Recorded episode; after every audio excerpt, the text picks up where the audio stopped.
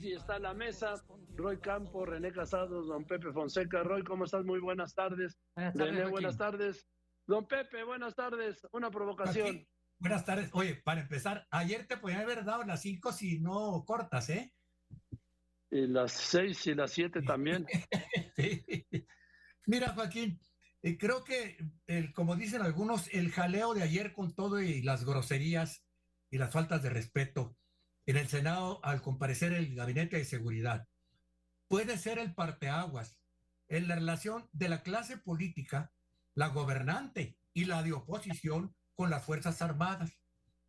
Pero también creo que los temas de la rendición de cuentas, la militarización, la reforma electoral, las corcholatas oficiales, las corcholatas priistas y panistas, él debe ser, no le importan un cacahuate al ciudadano del México real.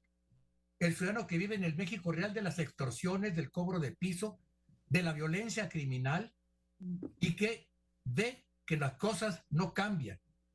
Al México real le importa que la política de abrazos, no balazos, le haya facilitado al crimen, como ya lo hemos dicho en este espacio, Joaquín, la expansión a las bandas criminales que ya dominan y controlan algunas comunidades y algunas regiones donde ya son gobierno paralelo.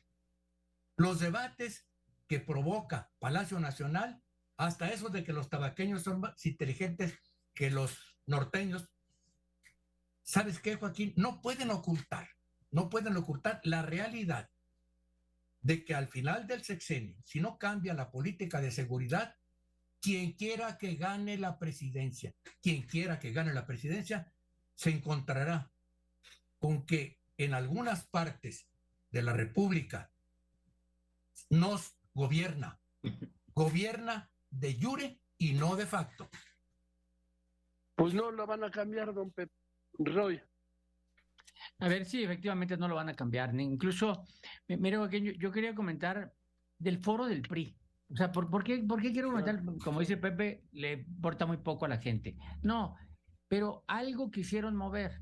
Entonces, para mí lo que pasó ayer y antier en el PRI es, el PRI presentó a sus caras, digamos, con algunas de sus caras con menos desprestigio, ¿no? Con mayor, con mayor prestigio, ¿no? No podemos decir, a ver, eh, si hablamos Claudia Ruiz Macié, de la Madrid, Beatriz Paredes, Gurría, Ildefonso Guajardo, es gente que nunca ha estado acusada de, de, de, maltratos, de ofensas, de, ¿no? es gente, de alguna manera, la cara decente del PRI. Eso no hace al PRI más posible, nomás es. La mayoría, la mayoría se paró a decir, sí podemos, sí podemos, tuvo una postura muy de, muy, muy del PRI, muy de que no somos del extremo de un lado, no somos del extremo del otro lado, creamos instituciones, que regrese la política seria, eh, con, con, algunos tintes de autocrítica, sobre todo en Claudia Ruiz Maciel, que fue la que más me sorprendió, o sea, más me sorprendió, más clara, más claridosa, más aventada, más, ¿no? Pero, pero me voy a atrever a decir algo.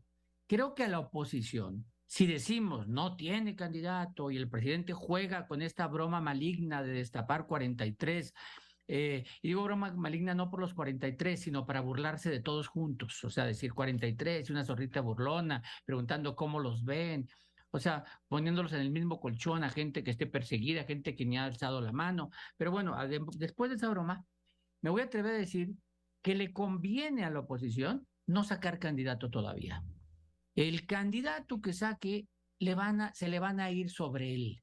Le van a cortar la cabeza, lo van a tratar de aplastar, le van a rascar lo que hizo en el kinder, o sea, todo, todo lo que... Creo que la oposición lo que hoy tiene que hacer es más trabajar en si pueden armar una alianza competitiva, si lo pueden hacer o no, quiénes, con qué fuerzas, con qué apoyos, y después empezar a buscar qué fuerzas pueden abanderar esa alianza.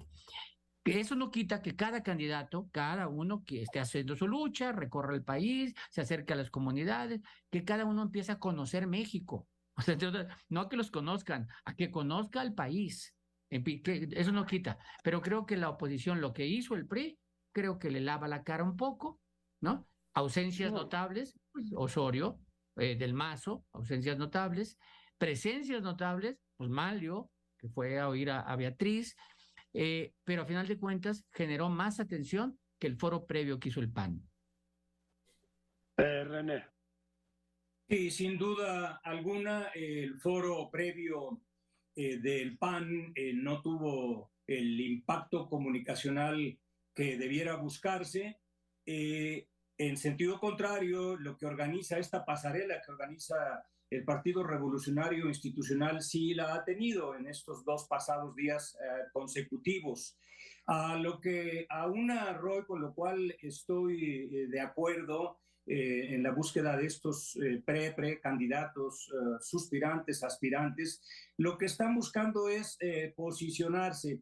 Y evidentemente, pues todavía, aunque quisiera tener ahorita un candidato, la personalidad que vaya por parte del revolucionario institucional y que necesariamente como hemos mencionado en otras ocasiones, tendría que ir en un bloque, en una alianza, en un frente, si no, no tendrían posibilidades de competir ante Morena y el poderosísimo presidente, la fuerza y la estructura del Estado y el oficialismo, es eh, bueno, como menciona Roy, porque eh, no solamente muestran caras, sino van perfilando sus primeras propuestas de discursos, aunque ahorita no se les pueda pedir, Joaquín, que ya haya un mensaje fuerte. También coincido con Roy, que se le vio muy bien a Claudia y lo que comentabas eh, a la entrada del noticiero, del noticiario, que, que Claudia pues ya lleva ventaja en términos hasta de, de ir ahorrando gastos porque se llama Claudia y hay otra Claudia que ya ha hecho una campaña y hay un posicionamiento de nombre.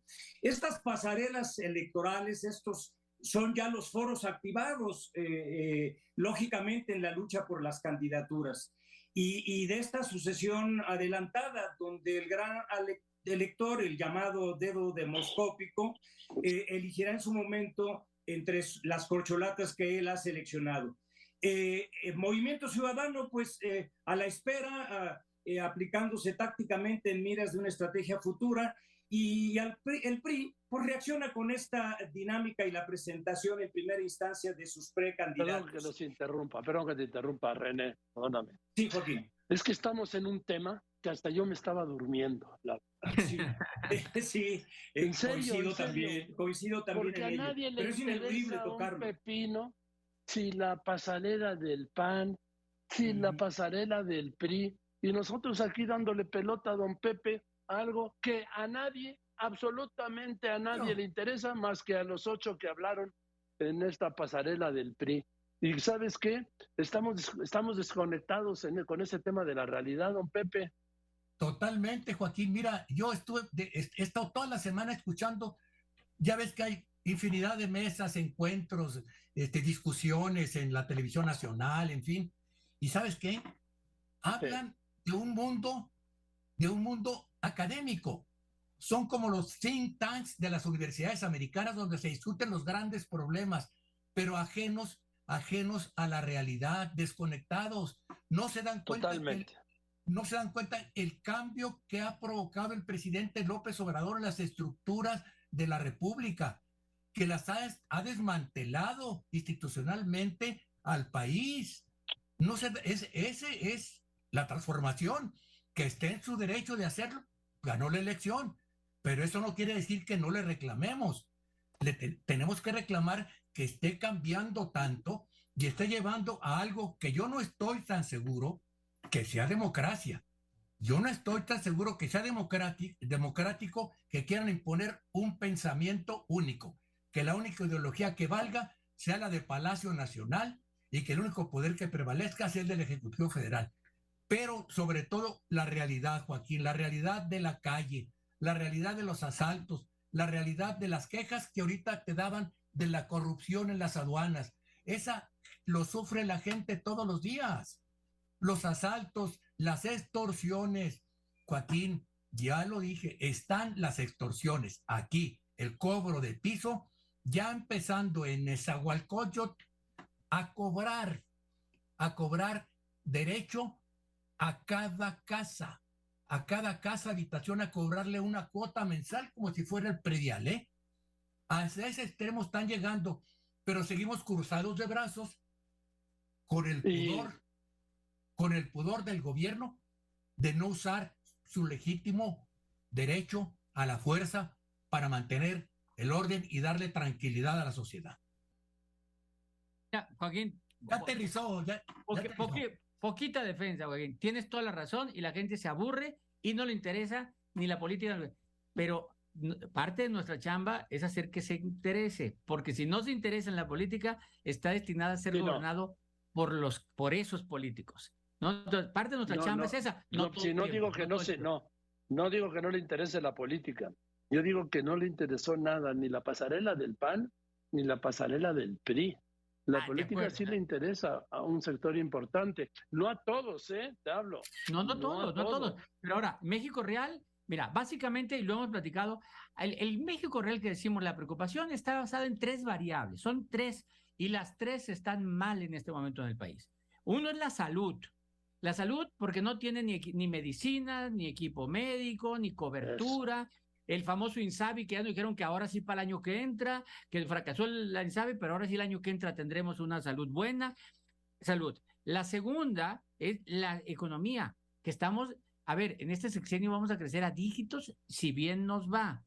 Y que estamos por conocer el próximo lunes la cifra de inflación, a ver si funciona en algo el paquete este de los 24 productos, el, a ver si funcionó. Y la otra es inseguridad. Se ha dicho que la cifra del INEGI bajó la percepción tres puntos. No es una percepción nacional, es la percepción agregada de 75 ciudades. Lo interesante ver que en unas ciudades baja y en otras sube. ¿Por qué? Porque la inseguridad pues de repente se traslada, aparece en otros lugares, pero hay constantes como Fresnillo, por ejemplo, que ahí se mantiene. A ver, si el Estado, no el Estado de Zacatecas, el Estado mexicano sabe que en Fresnillo más del 90% dicen aquí se vive inseguro, ¿cómo es posible que pasen los meses, pasen los meses y sigan sintiéndose inseguro? O sea, el Estado ha sido incapaz de ir a comunicarles seguridad, a darles seguridad, porque no es nueva, es de años, no es de este gobierno estatal, es de muchos gobiernos estatales. Y el tercer punto, o sea, bueno, es, perfecto, perdón, una es la percepción, pero el día de hoy nos dan a conocer las cifras de delincuencia. Y las cifras de muertos, el promedio diario supera 90, el promedio diario en septiembre, mayor al de agosto. Entonces, por un lado te cantan, la gente percibe menos inseguridad. Y por el otro lado, pero hay más inseguridad. Bueno, ¿qué es más importante? Pues hay más muertos. Hubo en promedio 90 muertos diarios. Y decirnos que entonces que se está mejorando eso. Ahora, esos son cifras. Al ciudadano no le importan tampoco las cifras. Le interesa que afuera de su casa no puede caminar a todas horas, ni siquiera en la noche, a todas horas por miedo. Bien. Eh, René, regresa por favor al México Real, ¿sí?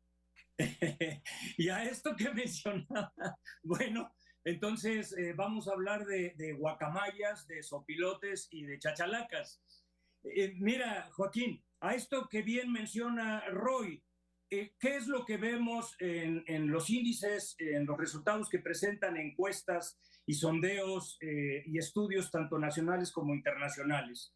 Esta triada que eh, en su expresión fue la promesa de, de la candidatura de el hoy presidente Andrés Manuel López Obrador, de la lucha contra la corrupción como divisa central, de resolver la problemática de la inseguridad y de luchar contra la impunidad, ahí está manifiesta y, está registrada en los resultados que estos estudios eh, indican, eh, para acompañar lo que dice Roy. Pero por otro lado, en contraste de esta realidad tan tremenda, tan fuerte y tan demandante, eh, Joaquín, nunca es buena señal para el bien público cuando por parte de funcionarios poderosos y de la misma oposición se está llevando al extremo de las ofensas la discusión pública.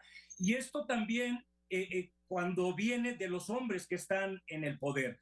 no se puede dejar de mencionar la conducta, el tono que ha elevado el secretario de Gobernación, don Augusto López Hernández, a últimas semanas y a últimos días en este llamado tour político que también lo lleva la dualidad de funcionario, pre, precandidato o candidato.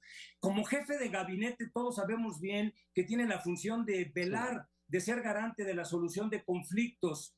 Y yo no dudo también que a veces sea estrictamente necesario, siempre y cuando se justifique que hasta haya un manotazo sobre la mesa, pero también debe haber en contraste siempre, si no prudencia, si no templanza, si autocontrol, porque eso es lo que lleva realmente bien de respuesta a los ciudadanos.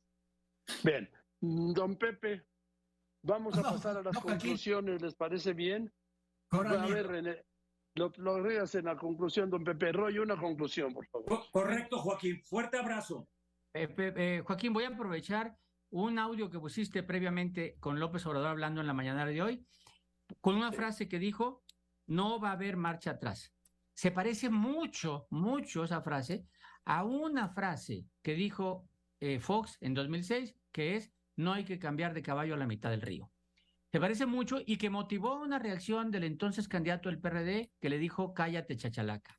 Y que a su vez motivó que al año siguiente hubiera una reforma electoral que les dijera a las autoridades, a los medios, a los empresarios, a todos, es no se metan indebidamente en la elección. Dejen que jueguen 11 contra 11 y que jueguen los candidatos.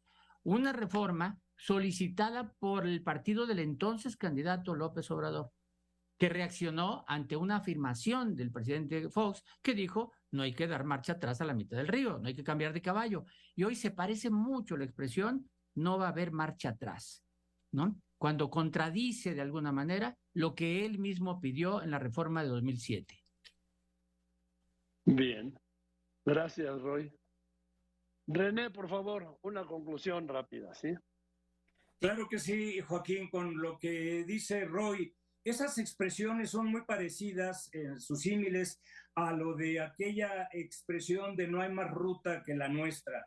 Cuando viene de un perfil de político como don Vicente Fox o de un perfil de político como don Andrés Manuel López Obrador, uno en la derecha y otro en la izquierda, eh, eh, justo los pinta de cuerpo entero, porque no son expresiones eh, que tengan que ver con que tú en un sexenio ya hayas culminado y acabado y que puedas tú predestinar y predecir qué es lo que tiene que venir en una lucha democrática. Solamente pueden predecir el futuro los que tienen sobreconfianza en sí mismo y nunca es bueno, sobre todo para los jefes de Estado, eh, intentar eh, ser, eh, ser pitonizos, porque como dice el proverbio árabe, aquellos que quieren predecir el futuro se equivocan aunque digan la verdad. Fuerte abrazo, Joaquín. Gracias, René. Abrazo a Gracias, René. Buenas tardes. Don Pepe, por favor. Mira, Joaquín, yo creo que lo que, lo que tenemos que resumir al final de cuentas es que el presidente el secretario de Gobernación, ya están en campaña, ellos ya están en la campaña de la elección presidencial. Ya están en campaña con, a todo lo que dan. Y, la, y te están marcando cuál va a ser el estilo de la campaña. Y vamos a estar escuchando quejas de, de, la oposición por, por todos los ataques que lanza el presidente en Palacio Nacional y quejas del presidente por cómo sus adversarios lo critican y lo, y lo atacan y ta, ta, ta, ta, ta, ta. Pero sabes qué, Joaquín, yo creo que la mejor definición del estilo de campaña que están conduciendo en este momento el presidente y en su momento conducirá la oposición y el candidato o la candidata y candidatos va a ser muy sencillo, definido por un proverbio mexicano. Entre mula y mula, nomás la patada se oye. Gracias, Joaquín y buenas tardes. Gracias, don Pepe.